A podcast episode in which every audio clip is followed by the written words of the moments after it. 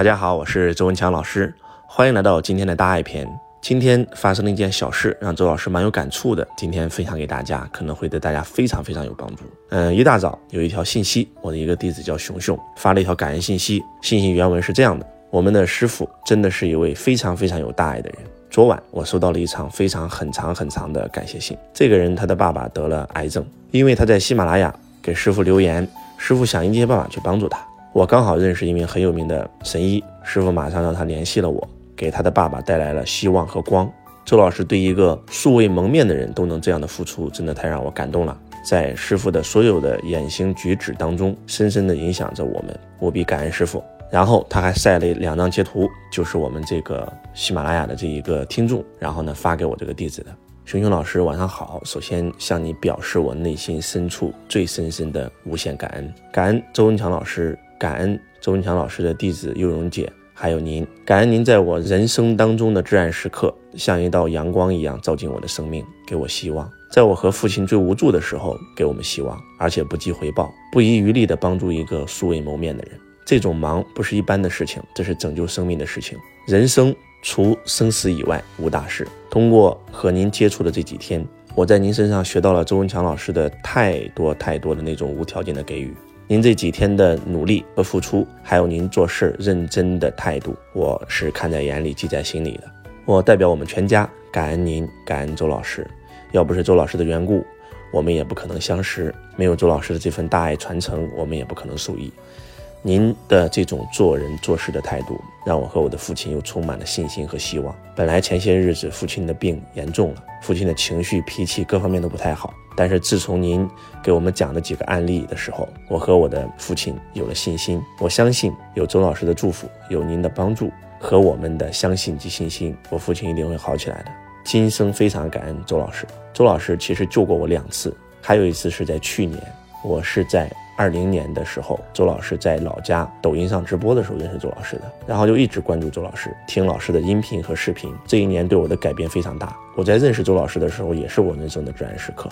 老师的演讲和课程就像一道光一样，照进了我的生命，让我对未来充满了希望，让我的人生越来越有信心。非常感恩，大恩不言谢，只能用一个谢字来表达这份再造之情，恩情记心里。如果有一天需要我能为您、为周老师做什么的时候，我一定义不容辞，我会把您这份大爱，周老师的这份大爱一直传承下去，帮助到更多有需要的人，让周老师的这颗发心一直传递下去。当他发到这个群里的时候呢，我刚好看到了，看到以后呢，我也在群里发了一个信息啊，我发的信息是这么说的：我说熊熊呢是一位非常有大爱的人，周老师呢本来有一个非常厉害的一个神医，是专门为我们的这些弟子服务的。我们很多很多的弟子家属得了这些不治之症，我都会推荐给北京的这个医生。那这些年呢，周老师也治好了咱们弟子最少超过三十位以上的家属。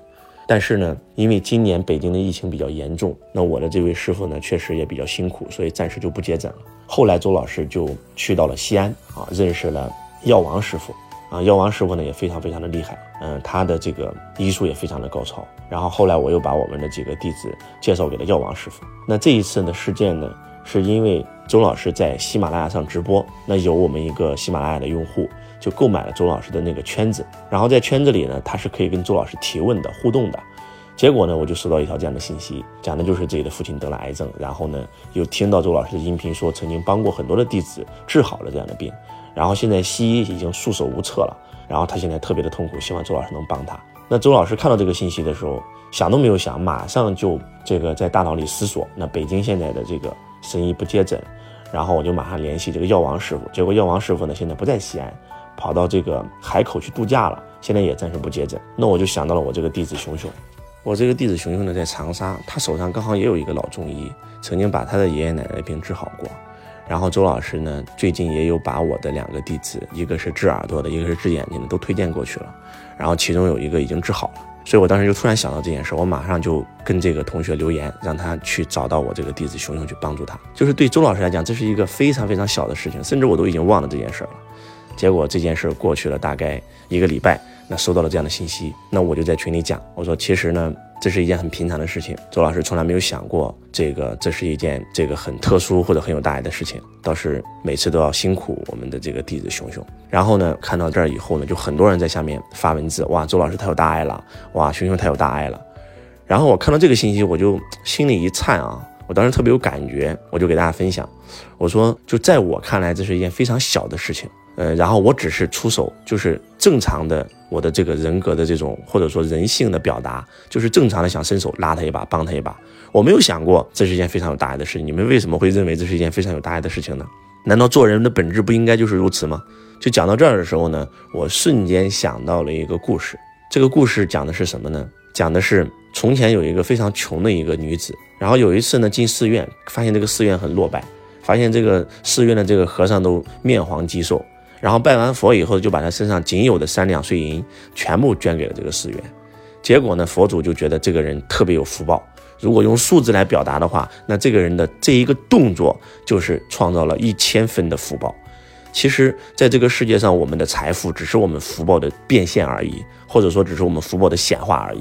所以呢，瞬间这个女子的荣华富贵就来了，然后被这个选入宫啊，成为了这个宫中的一名妃子。然后相当于也算是光宗耀祖了吧？啊，要名有名，要利有利，要幸福生活有幸福生活，而且皇帝也非常宠幸她。结果呢，五年过去了，然后呢，这个女子就觉得哇，我现在特别好啊！突然想起来了，就是当年在寺院拜的时候许的愿啊，希望自己能够改变家族的命运，飞黄腾达，找一个好男人，拥有权势，拥有财富，哎，今天都实现了。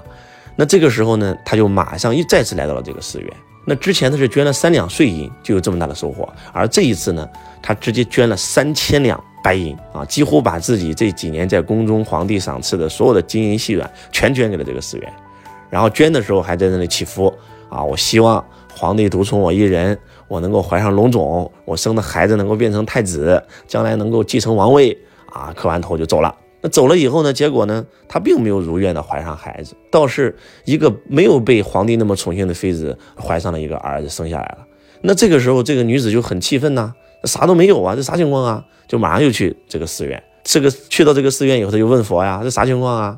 哎，佛这个时候就显化了，跟他讲，你第一次只捐了三两碎银，但是你的福报值是一千，而第二次虽然你捐了三千两。但是你的福报值不好意思，只有三数字三啊，个位数，他就大惑不解呀，这是啥情况啊？那我捐了这么多，怎么怎么反而福报越来越少了呢？那佛祖说：阿弥陀佛，女施主在第一次捐三两碎银的时候，那三两碎银是你的全部，是你的全部。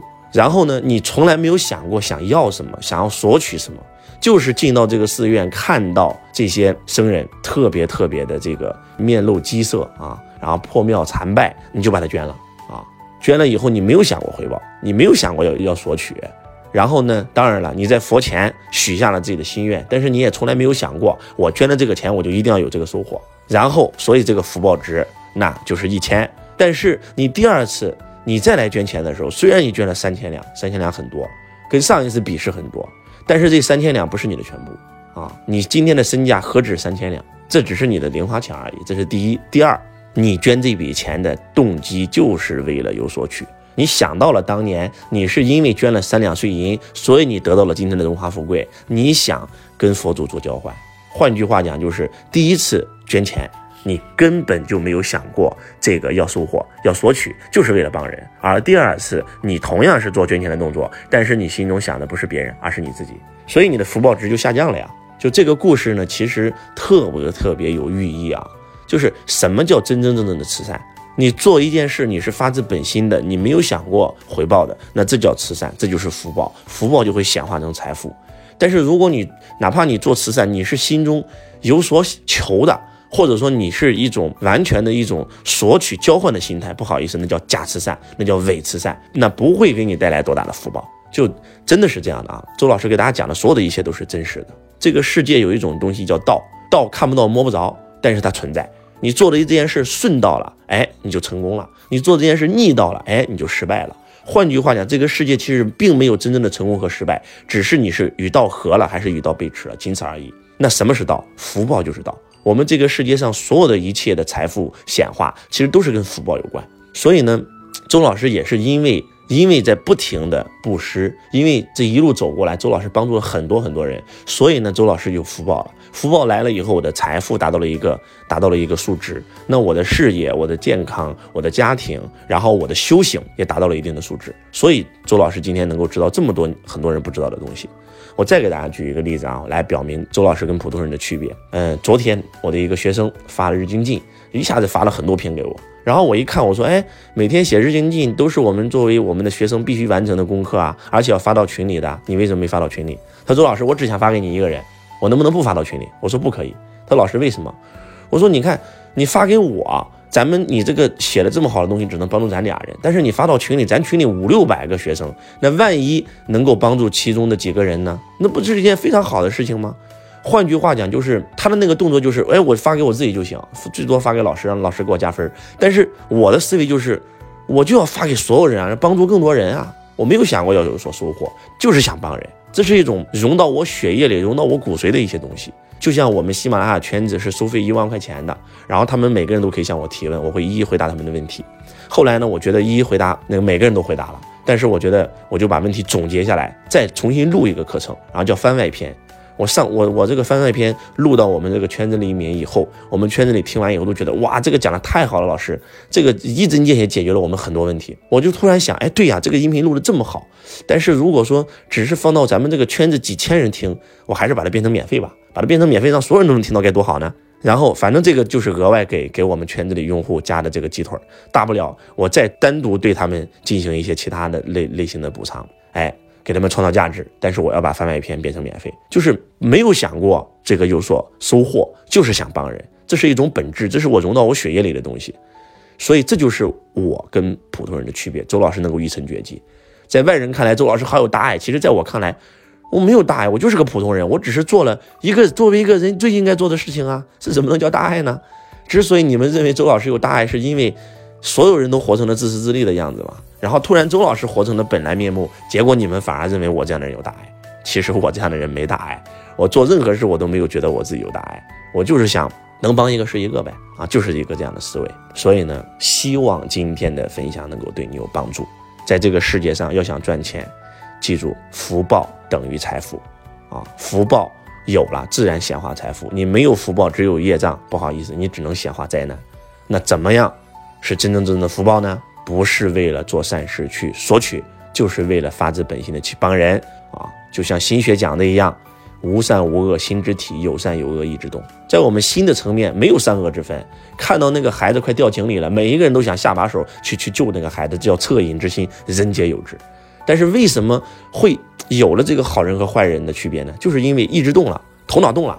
当你去救那个孩子的时候，突然想，哎，万一我没有救得了，他掉井里了，会不会别人误认为是我推进去的呢？那不罚我钱吗？那不就讹上我了吗？哎，不行，这个事我不能管，少管闲事吧。是头脑动了，是头脑把我们从人把我们变成了一个不是人的人。希望今天的分享能够对你们有帮助。我是周文强老师，我爱你如同爱自己。